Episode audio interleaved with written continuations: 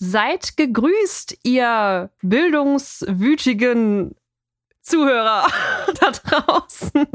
Ich wollte irgendwie so was Mittelalterliches machen, aber ich glaube, es ist mir total misslungen. Hallo und herzlich willkommen zu Abgecheckt, deinem Berufswahl-Podcast. Ich bin Jessie. Und ich bin Fabi und bei Jessie ist auch noch ein Fellknäuel. Oh, du hast es gesehen. Moment, ich hebe es einmal hoch, da ist ein Fake. ich, äh, wir, müssen, wir müssen dazu sagen, wir äh, telefonieren bei unseren Intros immer äh, per Videocall und äh, ich musste Fabi heute an eine andere Stelle positionieren, weil eine Katze im Weg liegt und ich sie nicht dahin stellen kann, wo sie normalerweise steht, wenn wir aufnehmen. Die Katzen sind Kings und Queens bei dir. Scheinbar. So sieht's aus und das ist eine super schöne Überleitung zu unserem heutigen Thema. Aber wen unser Vorgeplänkel nicht interessiert, der kann einmal in die Shownotes schauen, denn da steht die Zeit, wann das Interview unseres heutigen Berufes losgeht und das ist die Tarotberaterin. Genau. Und mit Königen und Königinnen bist du ja eigentlich schon beim Kartenspiel angekommen, ne? Tada! Als wäre es geplant gewesen. Super schön. ja, normalerweise kommen jetzt hier äh, total coole ähm, Studien, zu denen wir tolle Fragen stellen. Aber ich muss dich enttäuschen, Fabi. Zum Tarot gibt es, also ich habe zumindest keine gefunden, keine Studie. Okay, ja. Okay, ja. du siehst gar nicht überrascht aus, alles klar. Nee. und deswegen frage ich dich was ganz Allgemeines und ich bin ganz gespannt, ob du das weißt. Ähm, wie viele Karten, meinst du, hat ein Tarotdeck? Das ist jetzt doof. Ich habe eben erst die kommt. Folge geschnitten. ah, du weißt es also. Ja, wenn mich jetzt nicht alles täuscht, müssen es 78 gewesen sein. Oder 87. Sehr gut. 78. Nee, es waren 78. Ja. Okay. Und wie viele davon meinst du gehören zur großen Arkana? Oh. Ich habe tatsächlich eben viel gelesen über den Beruf, weil ich mich so ein bisschen schwer damit tue. Und deswegen habe oh ich umso mehr irgendwie versucht. Aber ich habe ich hab gelesen, dass es große und kleine, dass es das gibt und dass es da verschiedene. Gut, ja ähm, ja, Kartendecks oder so gibt. Aber ich habe jetzt vergessen, wie viele das sind. Also hast du Glück gehabt. Okay, also es, das ist schön. Also vielleicht kannst du trotzdem mal schätzen. Ich wusste, dass es 78 gibt und jetzt nehme ich mir mein Helferlein und sage, dass in dem großen äh, 45 sind und im kleinen 33. Sollte man meinen, ne? weil das klein heißt und das andere groß. Ja. Aber es ist genau, äh, also genau andersrum ist jetzt falsch, aber im, in der großen Arkana gibt es 22 Karten, die von 0 bis 21 nummeriert sind. Und in der kleinen Arkana sind es 56 Karten, die aber nach äh, in, so, ja, in Farben sortiert sind. Das ist eigentlich nicht so ganz korrekt, weil es sind eigentlich Stäbe, Münzen, Kelche und Schwerter, die du dir quasi vorstellen kannst wie ähm, ja, es ist wahrscheinlich auch falsch, wenn ich so sage, aber man kennt ja diese normalen Kartenspiele, die dann auch irgendwie Ass, äh, König und so weiter haben. Und so ähnlich ist es da auch aufgebaut, nur dass es halt kein Karo, Herz und so weiter ist, sondern Stäbe, Münzen, Kelche und Schwerter. Und diese Karten sollen dann was über meine Zukunft sagen. Das klingt irgendwie crazy. Ja, es ist also, äh, ich weiß nicht, hast du schon mal äh, Erfahrungen mit Tarot gemacht? Also kennst du dich da ein bisschen aus? naja, ich habe jetzt das Interview gehört und wie gesagt, diese paar Sachen gelesen, aber ich habe hab jetzt noch nie was selber legen lassen, nee. Okay, okay, dann ist, dann wäre es interessant gewesen, wenn du das Interview gemacht hättest, weil das äh, hat mich echt interessiert, auf welche Fragen es dann hinausgelaufen wäre, weil ich kenne mich ein kleines bisschen schon aus. Ich, äh, tatsächlich ganz, ganz andere, als du sie im Endeffekt gestellt hast. Aber das, wenn äh, jemand, spannend. Ich glaube, ich glaube, ich wäre. Das Problem ist halt, ich bin so ein extrem äh, Fakten- und Zahlenbasierter Mensch und also das ist das, äh, worauf ich vertraue. So alles andere, also dementsprechend, was auch eine Tarotberaterin macht, das ist für mich was ganz anderes und deswegen schwer zu greifen. Und ich glaube, ich hätte halt in die Richtung viele Fragen gestellt, aber wahrscheinlich zum Thema Berufsbild, was wir hier eigentlich machen, wäre das auch viel schwieriger geworden. deswegen war es auf jeden Fall besser, dass du das Interview geführt hast, glaube ich. Ja, es ist äh, tatsächlich auch sehr unterschiedlich, wie Tarotberater arbeiten. Ähm, ich habe auch ein paar Fragen gestellt, ob man wirklich so den Zeitpunkt äh, kennen kann, wo man seine Liebe des Lebens trifft oder so. Ähm, aber es gibt die Tarotberater, die wirklich die Zukunft vorhersagen mit den Karten, aber es gibt auch die, die durch die Karten ähm, die Persönlichkeit näher betrachten und dementsprechend Tipps zum weiteren Lebensverlauf geben. Also da gibt es verschiedene Art und Weisen, wie man das äh, machen kann. Das finde ich echt, äh, du ja, siehst, du aus. kennst dich scheinbar wirklich aus, aber für mich ist das so unvorstellbar, dass das Karten machen. Also, dass Karten dabei helfen. Das ist, also, ich glaube, das ist, also, entweder man ist dafür sehr, so offen und, ne, man, ich glaube, weißt du, ich bin das dann in dem Fall, glaube ich, schwierig. Ich weiß nicht, ob das bei mir funktionieren würde. Weißt du, wie ich das meine? Das ist so ein bisschen wie Hypnose. Für Hypnose muss man auch offen sein, dass es funktioniert. Und ich glaube, so wäre das in dem Falle auch, oder? möglich. Ich denke aber auch, also wenn das jemand so richtig kann und die dann irgendwas vorhersagt, was dann wirklich eintrifft, dann äh, glaubst du auch dran. Und wir haben äh, gefragt über unseren oder du hast gefragt über unseren Podcast. Und was sie dazu gesagt hat, das werdet ihr auch noch erfahren. Also ihr merkt, wir zwei, wir äh, sind gerade in so eine kleine Diskussion gekommen, was, wie man das machen könnte. Uns würde interessieren, wie ihr darüber denkt. Also schaut doch mal bei Instagram vorbei und äh, lasst es uns wissen.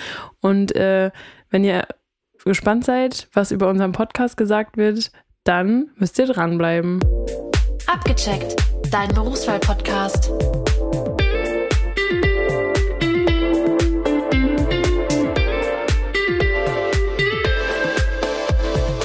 Bei mir ist jetzt Kirsten. Kirsten, am besten stellst du dich einmal selber vor, damit unsere Zuhörerinnen und Zuhörer auch wissen, was du machst. Ja, ich bin Kirsten Buchholzer. Ich bin Tarotberaterin und ich bin außerdem Vorsitzende des Tarot e.V. Das ist ein Verein hier in Deutschland, der sich dafür einsetzt, dass Tarot mehr in die Öffentlichkeit kommt und vor allem, dass äh, seriöse Kriterien angelegt werden an den noch nicht so ganz existierenden Beruf der Tarotberaterin und äh, ja, da sind wir gerade ziemlich viel mit unterwegs.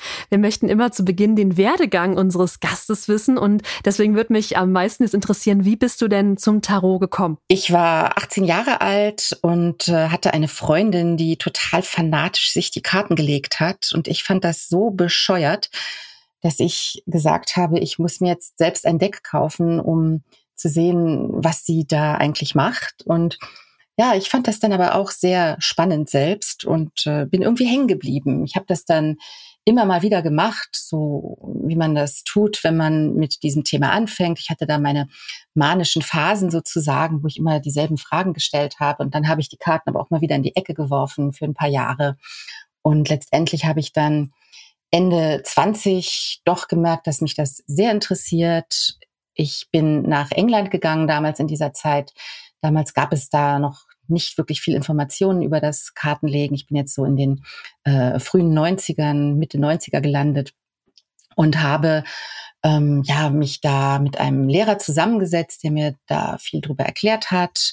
Und letztendlich bin ich dann, als ich äh, ja so da war ich Anfang 30, ähm, ja, habe ich gesagt, ich probiere jetzt einfach mal aus, wie das so ist, ähm, auch anderen Leuten die Karten zu legen. Jetzt ist es ja tatsächlich ein Gebiet, was ähm, ja unbekannt würde ich es nicht nennen, aber was man vielleicht nicht auf dem Schirm hat, wenn es um Berufe geht.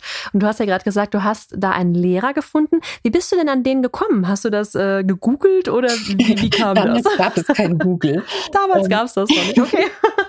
ich habe ein Buch gelesen, stell dir mal vor. Und dieses Buch äh, hatte einen Autor und ich habe dann diesen Autor mit einem Brief angeschrieben und ihm gefragt, ob er nicht Lust hätte, mich äh, ja in seine Deutungsweise einzuweisen. Und darauf hatte er Lust. Ach wow, okay. Und habt, äh, kam der denn aus der Nähe oder habt ihr euch da, äh, keine Ahnung, irgendwo in der Mitte also ich, getroffen? Ich lebte, ich lebte damals in London und äh, ah, er lebte ja. um die Ecke und wir haben uns dann immer äh, in Sessions getroffen. Es gab damals schon das Internet, aber E-Mails waren halt das, was man tat und äh, man traf sich tatsächlich gerne noch persönlich und hat sich ausgetauscht so in person. Kennt man heute gar nicht mehr, ne? Wirklich. äh, ja, inzwischen äh, mache ich ja auch viel, äh, also mache ich hauptsächlich äh, online, aber damals äh, habe ich halt noch so gelernt. Und damals gab es halt auch tatsächlich keine Ausbildungen in diese, diesem Thema. Das war überhaupt nicht möglich. Ja, so eine klassische Berufsausbildung gibt's ja für den Beruf des Tarotberaters auch heute nicht, also zumindest nicht nach äh, IHK-Richtlinie oder so. Aber es gibt trotzdem eine Möglichkeit, sich ausbilden zu lassen, wie ich das so raushöre bei dir. Es gibt sehr viele Angebote inzwischen, dass man ähm, äh, irgendwo einen Tarotkurs belegen kann. Das gibt es persönlich, das gibt es online. Also ich und mein Mann, wir bieten zum Beispiel auch eine Ausbildung an. Sehr viele, die im Tarotverband sind, äh, bieten auch Ausbildungen an. Bloß man sollte halt ein bisschen darauf achten, wie man das mit wem macht. Also es gibt Menschen, die das äh, total toll machen. Dann gibt es aber auch Menschen, wo ich finde, äh, die das nicht so gut machen, die vielleicht auch äh, mit den Preisen ziemlich unterwegs sind. Ähm, es dauert vielleicht ein bisschen, bis man jemanden findet. Genau das ist einer der Gründe, warum wir den Tarotverband gegründet haben. Wir haben auf unserer Seite, die du ja vielleicht verlinken kannst später, äh, ein, äh, eine Seite mit Ausbildungskriterien also worauf man vielleicht achten sollte, wenn man gerne eine Ausbildung machen möchte. Wir haben das nicht total äh, definiert, weil es halt wirklich sehr viele unterschiedliche Stile gibt. Aber wir finden, dass es einige Sachen geben sollte, die man unbedingt machen muss, bevor man sagen kann, jetzt bin ich eigentlich soweit auch mich mit anderen Menschen bei diesem Thema auseinanderzusetzen. Jetzt hast du ja schon gesagt, es gibt äh, viele verschiedene Angebote. Kannst du vielleicht mal ähm, ja so einen Verlauf einer Ausbildung äh, kurz umschreiben, was man da so lernt? Also am leichtesten geht es natürlich, wenn ich meine eigene Ausbildung umschreibe. Äh, derzeit vor allem geschuldet durch Corona ähm, läuft die ab an zehn Abenden, immer äh, 2,5 Stunden ungefähr. Und in diesen zehn Abenden reisen wir durch die 78 Tarotkarten. Ich erzähle also über jede Tarotkarte etwas zu den Bedeutungen auf der äh, Ebene, wenn ich Karten lege, aber auch auf den, aus den, äh, auf, aufgrund der historischen Hintergründe erzähle ich etwas. Ähm, die Symbolik wird erklärt der Karten. Und dann gibt es immer noch im Anschluss eine Session, wo das Kartenlegen geübt wird. Und das ist fast das Allerwichtigste, denn das theoretische Wissen kann man sich natürlich auch leicht aus Büchern aneignen.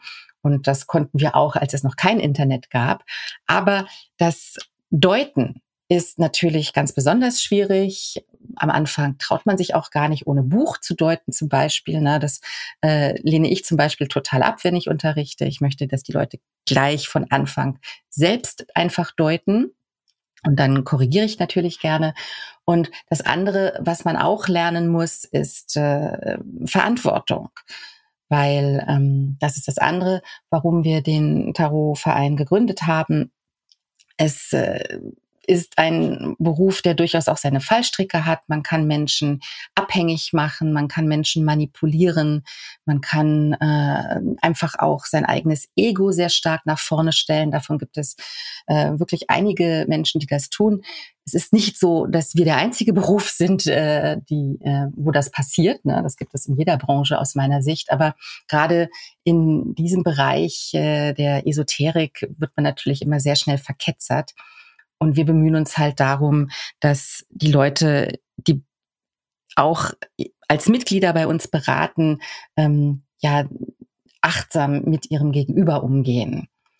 Alle, die bei uns äh, im Verein sind, müssen einen Ehrenkodex unterschreiben. Auch den kannst du ja vielleicht äh, noch verlinken, wo genau steht, was man tun sollte in einer Beratung und was nicht. Und das ist, glaube ich, fast das Allerschwerste, wenn man Tarotberaterin werden möchte, zu lernen? Jetzt ähm, habe ich persönlich noch keine Tarotberatung gehabt. Wie kann ich mir das vorstellen? Stelle ich als Kunde meine, meine, meine Fragen, keine Ahnung, wie, äh, wie sieht meine Zukunft aus oder ähm, wie, wie läuft sowas ab? Guckt man so blind einfach rein, was, was den Kunden betrifft? Das, das, das bleibt natürlich den, äh, den Wünschen des Gegenüber überlassen. Äh, wir Tarotberaterinnen sind da ganz unterschiedlich gestrickt. Und deswegen ist es immer super wichtig, wenn jemand eine Beratung haben möchte, dass sich äh, die Person vorab informiert, wie die Person tickt, die sie sich aussucht. Ich bin zum Beispiel jemand, der ähm, nicht gerne sowas macht, wie du es gerade beschrieben hast, blind einfach losreden. Aus meiner Perspektive beantworten die Karten immer genau so präzise, wie man die Fragen stellt. Es ist also wichtig, gute Fragen zu stellen. Wenn du zu mir kommen würdest, dann würde ich mir anhören, worum es dir geht. Ne? Meistens hat man nicht die perfekte Frage im Kopf, ganz klar. Ich lasse mir dann erzählen, was ist das Thema. Ich will dann auch nicht zu tiefe Details, aber ich möchte gerne wissen, geht es um die Liebe? Was ist da gerade dein Thema? Oder geht es um den Beruf? Was ist da dein Thema? Und dann entwickeln wir zusammen die Frage, die sich gut für mich und gut für mein Gegenüber anfühlt. Und dann werden darauf die Karten gelegt und gedeutet. Wie viele Karten sind das denn für eine Frage? Ja, also da ist ein Unterschied zwischen Orakelkarten und Tarotkarten. Bei den Orakelkarten, das sieht man sehr oft im Fernsehen, sind, sind äh, meistens alle 36 Karten im Spiel. Die meisten Orakelkartenleger, die haben immer so ein, ziemlich kleine Karten, die man sehr gut so aufeinander auf dem Tisch, hintereinander auf dem Tisch auslegen kann. Tarot hat 78 Karten. Die sind meistens auch ziemlich groß. Und deswegen können wir keine 78 Kartenlegungen machen. Die besten Legesysteme meiner Erfahrung nach sind so mit ungefähr sieben Karten. Davon gibt es sehr, sehr viele. Es gibt viele Legesysteme spezifisch zu Fragen. Ähm, aber man kann das auch freehand machen. Ich persönlich arbeite immer zwischen, mit zwischen vier und sieben Karten. Ja, das ist so mein Standard. Mhm. Kann man mit, mit jedem Thema zu dir kommen? Ja, also ich beantworte keine Fragen zur Gesundheit. Ne, das darf ich auch gar nicht. Ich ähm, muss an, dann an einen Arzt verweisen. Ich äh, bin auch keine Rechtsanwältin und werde nicht erklären, ob man einen Prozess gewinnt, ja oder nein. Und ich ähm, beantworte keine Fragen nach ähm, Dingen wie, ähm, ja, ich habe öfter mal Leute, die mich sowas fragen wie, ja, ich pflege da meinen Vater. Kannst du mir sagen, wie lange ich das noch ungefähr tun werde? Äh, sowas würde ich auch nicht beantworten, weil ich auch nicht Gott bin. Ähm, ich beantworte keine Fragen. Sorry, ich sage jetzt aber, was ich nicht beantworte, aber ich glaube, das fällt mir leichter, als was ich beantworte. Ähm, ich äh, beantworte auch keine Fragen, wo ich jetzt zum Beispiel eine Mutter habe, die fragt, ob ihr Kind schon Sex hat oder ähm, ob, äh, also prinzipiell über Dritte. Es ist eine Grauzone über Dritte ähm, zu reden, aber prinzipiell, wenn es darum geht, hat mein Freund eine andere Frau oder so, sowas das ist total spannend, dass du das jetzt sagst, weil vor unserem Interview habe ich mit einer Freundin darüber gesprochen, dass, äh, dass ich jetzt gleich dieses Interview führe. Und sie sagte dann, ähm, sie ist äh, ja Mitte 40 und aktuell Single und sie ist nur so, ja, dann frag doch mal, äh, wann ich doch meinen nächsten äh, Mann treffen werde, ob sich das noch lohnt, dass ich mich jetzt heute schminke oder ob es erst mit 80 passiert. Kann man sowas vorhersagen? Es, du wirst immer Kartenleger finden, die das behaupten, ja. Ähm, tatsächlich muss ich auch gestehen, dass auch ich schon ein Gefühl entwickle, da nehme ich dann aber auch gerne die Astrologie zur Hilf Hilfe, ob eine Person gerade besonders äh, ja reif dafür ist, jemanden kennenzulernen oder nicht. Aber gerade solche Fragen finde ich total schrecklich. Äh, zu fragen, wann passiert etwas, ist absolut nicht konstruktiv sondern man sollte immer fragen, was kann ich tun, um? Was mhm. passiert, wenn ich das und das mache? Wie entwickelt sich etwas? Das sind gute Fragen.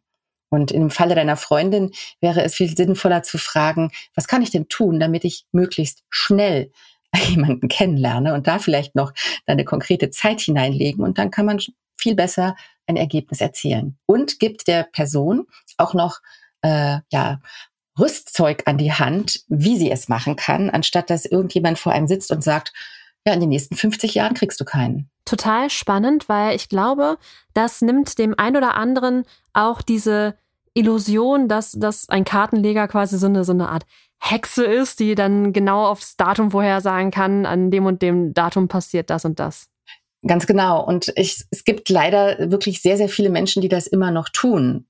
Und ich habe sehr oft Menschen vor mir sitzen. Ich hatte, du hast mich nach kuriosen Fällen gefragt, ähm, vorhin im Vorgespräch. Ich hatte jetzt gerade neulich eine Frau, die ich quasi durch äh, zwei Schwangerschaften mit begleitet habe, die dann halt auch gerne was ähm, so ein, ein so Grundgedanken über ihr die über das Horoskop ihrer Kinder haben wollte und so. Und jetzt hat sie mich neulich gefragt.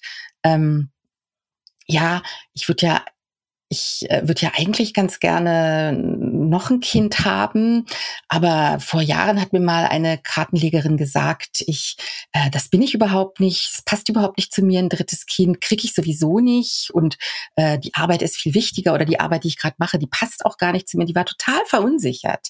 Ja. Mhm. Und äh, genau sowas finde ich ganz schrecklich. Die hat offensichtlich schon seit vielen Jahren das Mantra im Kopf, sie darf nur zwei Kinder haben. Oh, okay. Und äh, das ist das, was ich meinte mit Manipulieren von Menschen. Ich finde, sowas darf man den Leuten nicht sagen. Ne? Ja, das ist auch das, was du mit Verantwortung meintest am Anfang. Ganz genau. Das, ähm, ja, da sollte man vielleicht vorsichtig sein. Ich habe ihr dann einfach nur gesagt, äh, natürlich kannst du drei Kinder haben, wenn du das möchtest und wenn es geht. Ähm, und wups, fiel ihr wirklich ein Stein vom Herzen. Und äh, ja, das ist das, ähm, worauf wir achten müssen, wenn wir Karten legen. Das äh, widerspricht ja auch diesem Bild von einem vorgegebenen Schicksal, dass äh, die Karten quasi das wiedergeben, was, was vorgesehen ist für einen, sondern dass man es doch irgendwie selbst in der Hand hat. Ja, da bin ich total ähm, d'accord. Das ist auch ein Thema des Verbandes. Ähm, ich glaube schon, dass es schicksalshafte Begegnungen gibt und schicksalshafte Dinge, die einem passieren. Ja, man kann einen, einen schweren äh, Unfall haben und das reißt einen aus dem Leben. Man kann mit Corona konfrontiert werden. Man kann ähm, ja jemanden begegnen, der oder die das ganze Leben durcheinander würfelt. Aber wir haben immer noch vor allem hier im westlichen Ländern, muss man dazu sagen, äh, die freie Entscheidung, wie wir mit diesem Thema umgehen. Und mir geht es immer darum, wenn jemand zu mir kommt, und darum geht es, glaube ich, auch allen, die im Tarotverband sind, zu sagen, das ist deine Situation, diese Möglichkeiten hast du jetzt, das Schicksal zu deinen, äh, ja, in, in deiner, ähm, nach deinen Wünschen zu gestalten. Und ja, take it or leave it. Ähm, spannend, dass du gerade auch Corona angesprochen hast. Ich äh, habe das ähm, Gefühl oder beziehungsweise die Gedanken, weil es bei mir auch so ähnlich war, weil in Corona habe ich mein altes Tarot-Deck nochmal ausgegraben. Ja. ähm, dass Corona vielleicht die Branche auch nochmal so ein bisschen angekurbelt hat, weil ich glaube, vor allem in so Krisenzeiten kommen Menschen eher zu einem Tarotberater, als wenn alles Friede, Freude, Eierkuchen ist, oder? Auf jeden Fall. Und ich finde es auch nicht gut, Karten zu befragen, wenn im Leben alles gut läuft. Weil wenn ich dann mhm. eine Karte ziehe, die mir nicht gefällt, programmiere ich mich auch wieder negativ. Also ja. ein Tipp, immer Karten ziehen zu Themen, wo sowieso nichts mehr schiefgehen kann, weil er sowieso alles doof ist. nein, Schatz beiseite. Ähm, nein, ähm, tatsächlich war vor ungefähr, ja, noch vor fünf, sechs Jahren war äh, Tarot tot. Niemand hat mhm. sich mehr für Tarot interessiert.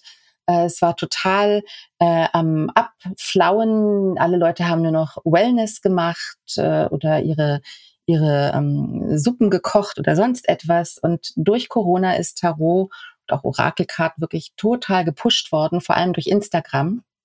Mhm. Das bietet sich natürlich wahnsinnig an, mit äh, Bilderwelten auf Instagram zu arbeiten. Und gerade die Generation Y hat das extrem für sich entdeckt Du hast mich ja auch über Instagram kontaktiert. Mhm, genau. Und ähm, da das triggert Tarot total. Ähm, ich finde das super, dass das so wieder unter die Leute kommt, weil es ist jetzt eigentlich schon in der Gesellschaft. Ja. Auf der anderen Seite stört mich ein wenig die Oberflächlichkeit, mit der ähm, das jetzt gemacht wird und äh, dadurch auch kommen die Leute so ins Schwimmen, wenn sie gerne Kartenleger werden wollen, weil sie gar nicht wissen, ja, wie komme ich denn da jetzt so weiter für mich, außer mir hübsche Bilder anzusehen und ab und zu mal selbst eine Karte zu ziehen. Das wäre jetzt auch eine, eine spannende Frage. Ähm, du hattest ja einen Lehrer, der dich an die Hand genommen hat und dich quasi ausgebildet hat. Es gibt jetzt Ausbildungen. Ähm, kann man nach so einer Ausbildung sagen, man ist jetzt bereit, um anderen Menschen die Karten zu legen? Oder gibt es da irgendein, ja, ein Ereignis im Leben wahrscheinlich nicht, aber irgendein Gefühl, was man haben muss, bevor man sagt, okay, ich äh, ich gehe jetzt damit an die Öffentlichkeit, ich mache das jetzt beruflich? Also es gibt die allerwenigsten Leute, die Tarotkarten legen lernen, um das beruflich zu machen. Mhm. Ich habe das auch nicht gemacht, um es beruflich zu machen. Ähm, wenn man das äh, sofort immer so mit dem Gedanken hat, ich mache das jetzt, um äh, das beruflich zu machen, dann ist man vielleicht auch gar nicht so sehr geeignet, meine mhm. Meinung, äh, sondern es geht erstmal darum, sich selbst zu erfahren und sich sehr intensiv mit den Karten zu beschäftigen als, als Spiegel der Seele, wie Gerd Ziegler sagen würde.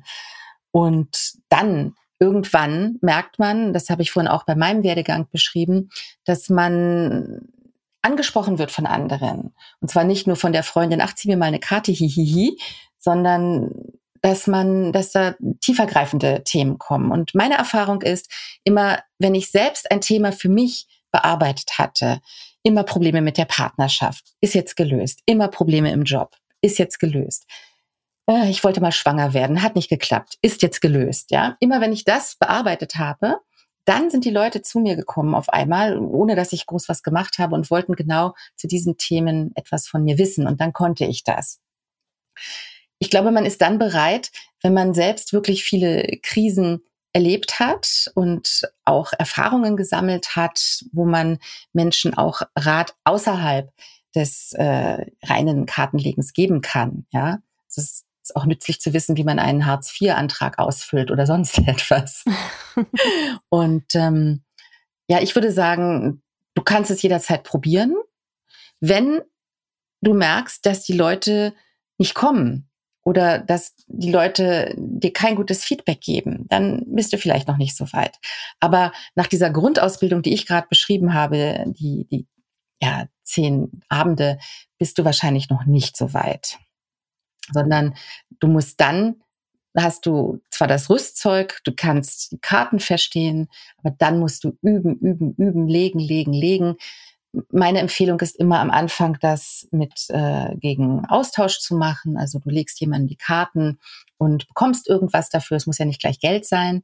Ja, was man nicht tun sollte, ist das mit Freundinnen zu viel zu machen, weil ganz ehrlich, das kann nur in die Hose gehen. Du bist schuld, wenn dann die Beziehung in die Brüche geht. Ähm, und deswegen ist es ganz gut zu versuchen, das bei Menschen zu machen, die nicht, äh, die man nicht kennt.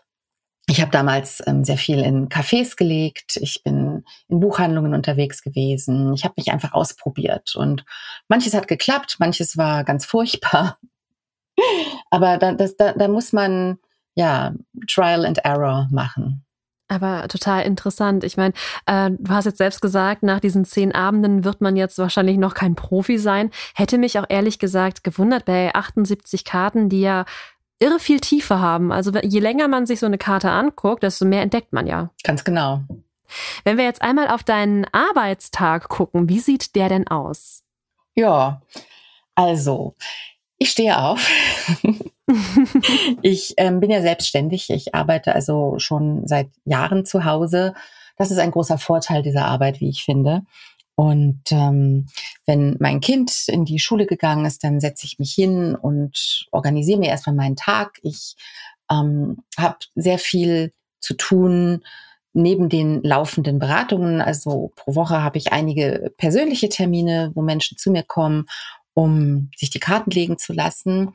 Ich habe ähm, aber auch viele Telefonate, wo ich Leute am Telefon berate.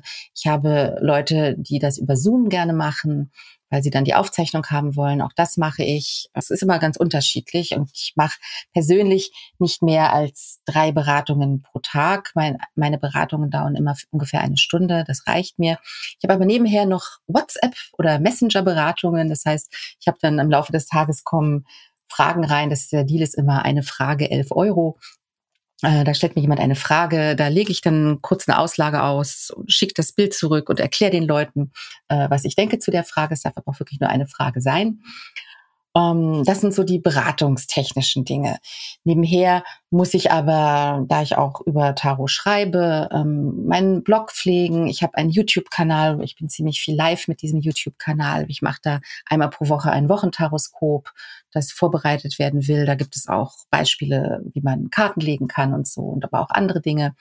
Ich schreibe Verlage an, um äh, mir Bildrechte für Instagram zu sichern oder für andere Sachen. Ich äh, schreibe Verlage an, um Rezensionsexemplare zu bekommen, weil ich auch gerne Sachen rezensiere. Ich organisiere Messen und Aufträge. Ich bin viel unterwegs. Also ich komme jetzt gerade wieder aus Hannover, war ich vorgestern, wo ich da Karten lege. Ich lege hier in Hamburg äh, Karten an unterschiedlichen Stellen. Ich schreibe, ja, das ist so mein Alltag. Was ich damit sagen will, ist, dass ich keinen geregelten Alltag habe, und mal ist es auch so, dass ich zu Uhrzeiten arbeiten muss, wenn ich keine Lust mehr habe. Das kann mal sehr früh sein, das kann mal sehr spät sein. Wenn man sich diesem Beruf hingibt, dann ist man eher jemand, der schnell zur Verfügung stehen muss, weil die Leute haben ja eine Krise. Und äh, das macht das, also man muss schon ziemlich flexibel sein bei dieser Arbeit irre vielseitig, dein Beruf. Also wenn ich mir jetzt deine ganzen Tätigkeiten anschaue, das ist ja, äh, ja, das, das ist ja wirklich ein Unternehmen, was du da führst. Das kann man ja nicht anders sagen. Aber Angestellte hast du nicht. Mm, Wäre schön, wenn ich es mir leisten könnte. Ähm, ich habe, ich bin zusammen mit meinem Mann ne, und wir mhm. ergänzen uns da. Also wir pflegen gegenseitig unseren Terminkalender. Wir organisieren uns da auch wirklich ganz gut. Und ähm, wir denken immer darüber nach, auf jeden Fall eine Assistenz zu haben. Aber es ist echt schwierig, bei diesem Beruf eine Assistenz zu finden. Die, was, was kann die uns assistieren, außer vielleicht unsere Termine managen? Ganz viel, was wir tun, ist halt kreative Arbeit. Ne? Sie kann nicht für uns das Schreiben übernehmen. Wir haben auch einige Bücher veröffentlicht. Sie kann nicht äh, äh die, die Vereinsarbeit übernehmen oder sonst etwas. Das äh, ja, ist schwierig. Wir versuchen da immer noch eine Lösung zu finden. Ja, vor allem, weil man ja auch, wenn man ähm, einen Tarotberater sucht, den natürlich auch nach Persönlichkeit irgendwie auswählt. Man vertraut ja jetzt nicht jedem seine intimsten Geheimnisse an. Genau. Also es ist so, dass wir natürlich auch Leuten, die von woanders her anrufen, sagen, guckt mal auf der Seite vom Tarotverband, da sind echt coole Berater. Schaut doch mal, ob da jemand von für euch in der Nähe ist. Ähm, aber sehr oft kontaktieren die Leute einen ja gerade, weil sie bei einem sein wollen. Und ja, dann sagt man natürlich auch nicht nein. Also eine Assistenz ist tatsächlich schwierig. Das glaube ich. Bei den ganzen Tätigkeiten, die du jetzt äh, ausübst in deinem Job, was macht dir denn da am meisten Spaß? Tatsächlich macht mir am allermeisten das, das Schreiben Spaß. Aber wenn wir jetzt über das Beraten reden, ähm, macht es mir am meisten Spaß, dass Leute irgendwie mit einem Lächeln rausgehen, wenn sie bei mir waren. Manchmal sind sie auch nicht ganz so lächelnd, aber dann sind sie mit, gehen mit einer Klarheit raus. Also es macht mir Spaß, wenn ich den Leuten in irgendeiner Weise was mitgeben kann, das ihnen weiterhilft. Und dann am aller, allermeisten macht es mir Spaß, wenn ich ein tolles Feedback von ihnen bekomme, worum ich auch immer bitte, inwieweit ähm, ja das, was wir erarbeitet haben, ihnen geholfen hat. Ja, dafür macht man es letztendlich ja auch, ne, damit man äh, Menschen helfen kann, wenn man dann das Feedback bekommt, das hat geholfen dann äh, ist es ja, das Ziel ist ja erreicht dann. Ja, wobei äh, das ist auch so ein Fallstrick. Man sollte halt wirklich nicht so in so ein Helfersyndrom verfallen. Also mir persönlich, ich tue mich schwer mit der Abgrenzung, muss ich ganz ehrlich sagen. Ich habe da oft, äh, merke ich, dass ich sehr ähm, nicht unbedingt mitleide, aber ich muss wirklich aufpassen, dass ich da nicht reingehe bei den ähm, Leuten. Deswegen auch nochmal ein Tipp, wenn ihr Tarotberaterin werden wollt, ähm, überlegt euch, ob ihr eine Ausbildung macht, die mit Psychologie zu tun hat. Manche machen auch gerne den Heilpraktiker, den kleinen ergänzend oder lernen Beraterkompetenzen tatsächlich. Äh, das äh, musste ich auch machen, weil man nicht nur selbst ähm, anderen Probleme bereiten kann, sondern auch sich selbst, wenn man zu sehr in dieses, ah, ich will so gerne Menschen helfen gehen kann. Das ist schon mal ein super Tipp für Menschen, die das ähm, lernen möchten. Hast du noch weitere Empfehlungen an äh, ja die Menschen da draußen, die das jetzt hören und sagen, okay, ich möchte, ich möchte es mal ausprobieren? Auf jeden Fall sollte man nicht da diesen Beruf ergreifen, weil man denkt, ich kann jetzt damit das schnelle Geld verdienen, sondern es ist ein Beruf, wo man einen langen Atem braucht, wenn man es wirklich machen will, wo man sehr flexibel sein muss und halt auch was haben muss, was ähm, die Leute anzieht. Also nur zu Hause sitzen und zu hoffen, dass das Telefon klingelt, wird nicht funktionieren. Ähm, es ist gut, schon ein bisschen eine extrovertierte Persönlichkeit zu haben, die die Menschen auch anzieht. Ähm, es gibt auch andere Typen, ja, manche arbeiten gut über Word of Mouth zum Beispiel, aber das wird immer schwieriger. Also ihr müsst auch so ein bisschen euch äh, vermarkten können oder das wäre etwas, was man einer Assistenz übergeben kann, jemanden haben, der einen vermarktet. Du hast jetzt schon äh, angesprochen, das große Geld, wie du es jetzt genannt hast, verdient man nicht. Ähm, oder vielleicht ist es doch möglich, wer weiß. Aber wenn wir schon. Es ist auf jeden Fall möglich. Wenn ja. wir äh, schon bei dem Thema sind, und es geht ja auch, wenn man über Berufe spricht, um Geld. Ähm, was verdient man denn in dem Beruf? Womit kann man ungefähr rechnen? Also das ist wirklich ganz unterschiedlich. Ich, ähm, ich gehöre tatsächlich mit dem, was ich nehme, zu den Moderatorinnen inzwischen. Also früher war das schon ziemlich hochpreisig. Ich nehme für eine Stunde Beratung 90 Euro. Nun muss man bei diesen 90 Euro bedenken, dass das natürlich auch immer eine Vorbereitungszeit ist und wir, äh, also die Leute sagen, oh, 90 Euro, aber tatsächlich äh, leben wir davon. Wir arbeiten ja nicht am Fließband, ne, sondern wir, hast du ja gehört, wir haben immer äh, auch noch andere Dinge zu tun. Äh, aber es gibt auch Leute, die schon wesentlich mehr Geld für eine Stunde nehmen. Das kann bis an die zwei, ich habe sogar auch schon 300 Euro gesehen. Äh, kann man machen. Ich, ich habe keine Erfahrung, wie viele Menschen dann diese Beratungen buchen. Aber mit dem, was wir hier machen, zusätzlich zu dem, was wir schreiben und so, kommen wir auf ein äh, durchschnittliches äh, Einkommen, was uns in die äh, ja, bürgerliche Mittelschicht bringt, würde ich sagen. Aber wir, also ich kann dir das genaue nicht sagen, ganz einfach, weil als Selbstständige du das immer am Jahresende erst weißt. Ähm, aber es gibt durchaus Menschen, die wirklich sehr, sehr, sehr viel Geld damit verdienen. Ob das so gut ist, was sie tun, weiß ich nicht. Das ja, möchte ich jetzt auch nicht beurteilen. Aber ich, äh, ich halte es für einen der Jobs, wo du halt, äh, ja, wie in der YouTube-Szene oder so, natürlich auch viel Geld machen kannst. Jetzt sind wir schon fast am Ende angekommen von dieser Podcast-Folge. Ich äh, schiele schon auf die Uhr und äh, ich sage ja immer, wenn ich, wenn ich lange rede, dann äh, lyncht mich die Fabi. Aber Fabi hat mir einen Auftrag gegeben. Alles klar. Und ich denke, deswegen ist es okay, dass wir jetzt ein bisschen überziehen. Und zwar fragte Fabi mich auch vor dem Interview, das war jetzt nicht die gleiche Freundin, das ist eine andere Freundin gewesen eben, ähm, ob ich nicht mal fragen könnte, ob man für den Podcast Karten legen kann. Auf jeden Fall kann man das.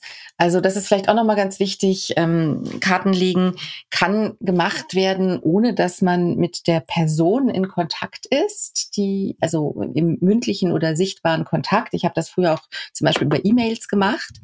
Ne?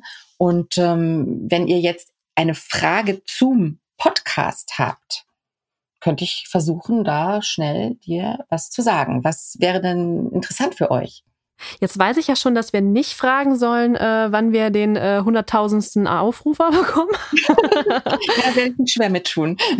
Aber äh, vielleicht wäre eine gute Frage, was können wir als, äh, ja, als äh, zwei Leute, die den Podcast äh, moderieren und äh, umsetzen, tun, damit noch mehr Menschen von unserem Podcast erreicht werden? Ist das eine gute Frage? Das ist eine das perfekte Frage. Du hast wirklich Super. gut zugehört. Ich bin sehr zufrieden mit dir. Und in diesem Fall, ich habe hier schon meine Karten. Ich ziehe mit dem inzwischen Wade Smith genannten Deck. Das ist so der, der Klassiker unter den Tarotkarten. Ähm, kann dir ja später über Instagram mal die Auslage schicken, wenn du magst. Sehr gerne. Und äh, ich ziehe dafür vier Karten. Und habe ähm, äh, die erste Position, die sagt, äh, wo stehe ich gerade? Da habe ich den König der Stäbe. König der Stäbe ist eine Karte, also die Stäbe stehen für Feuer, die sagt, ihr seid jetzt an einem Punkt. Der König steht immer für ja, das, das Ende von etwas, also die Entwicklung ist maximal ausgereizt, wo es an der Zeit wäre, äh, euch entweder zu verbreitern oder noch was Neues mit hineinzunehmen in euren Podcast. Ähm, weil das, was ihr tut, da ja streckt ihr euch so ein bisschen an die Glasdecke.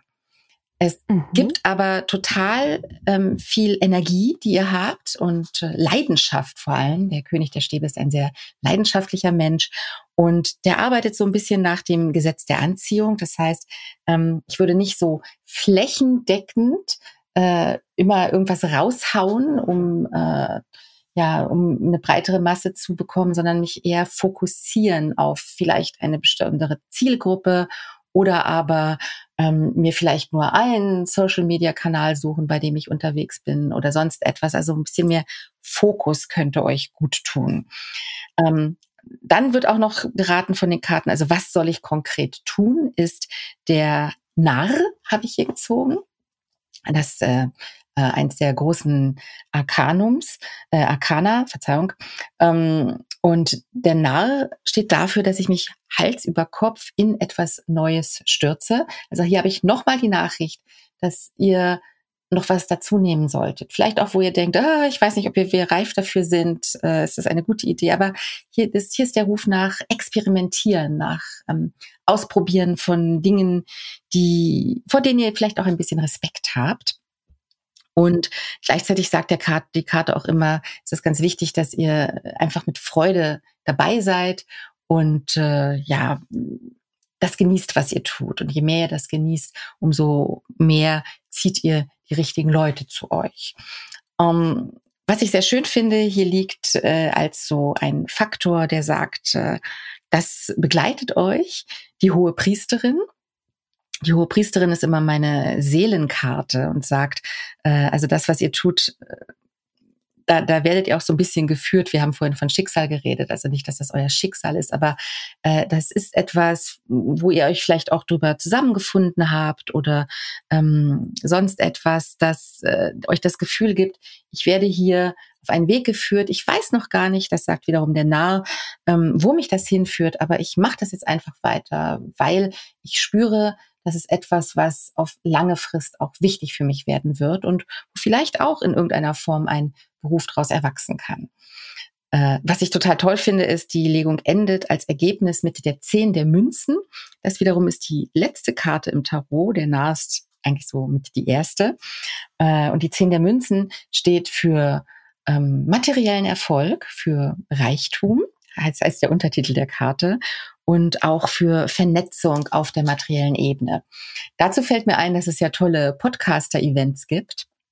Vielleicht geht ihr mal zu solchen Events und äh, falls ihr das nicht schon tut und ähm, lernt andere Menschen kennen, vernetzt euch mit diesen Podcastern und ich kriege das ja auch mit, ich höre viele Podcasts, je mehr man da mit anderen zusammen ist, umso mehr wachsen, wachsen die Podcasts.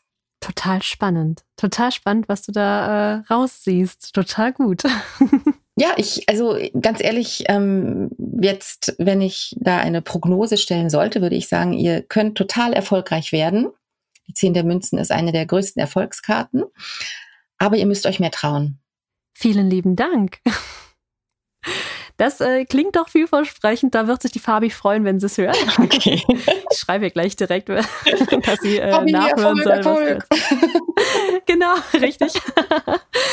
ja, liebe Kirsten, ich bedanke mich bei dir ganz herzlich, dass du dir auch heute die Zeit genommen hast, um mir hier diese Fragen zu erörtern und äh, dass du uns auch jetzt diese Prognose gestellt hast. Vielen lieben Dank dafür. Wir geben unseren Gästen immer das letzte Wort. Ich verlinke natürlich alles zu dir in den Show Notes und verabschiede mich an der Stelle schon. Und ja, das letzte Wort gehört dir. Ja, das letzte Wort ist nicht so meine Stärke. Dafür habe ich normalerweise meinen Mann. Der würde jetzt an dieser Stelle etwas sagen, was ich jetzt einfach auf, auch sage. Und das ist Never Give Up. Abgecheckt. Dein Berufswahl-Podcast.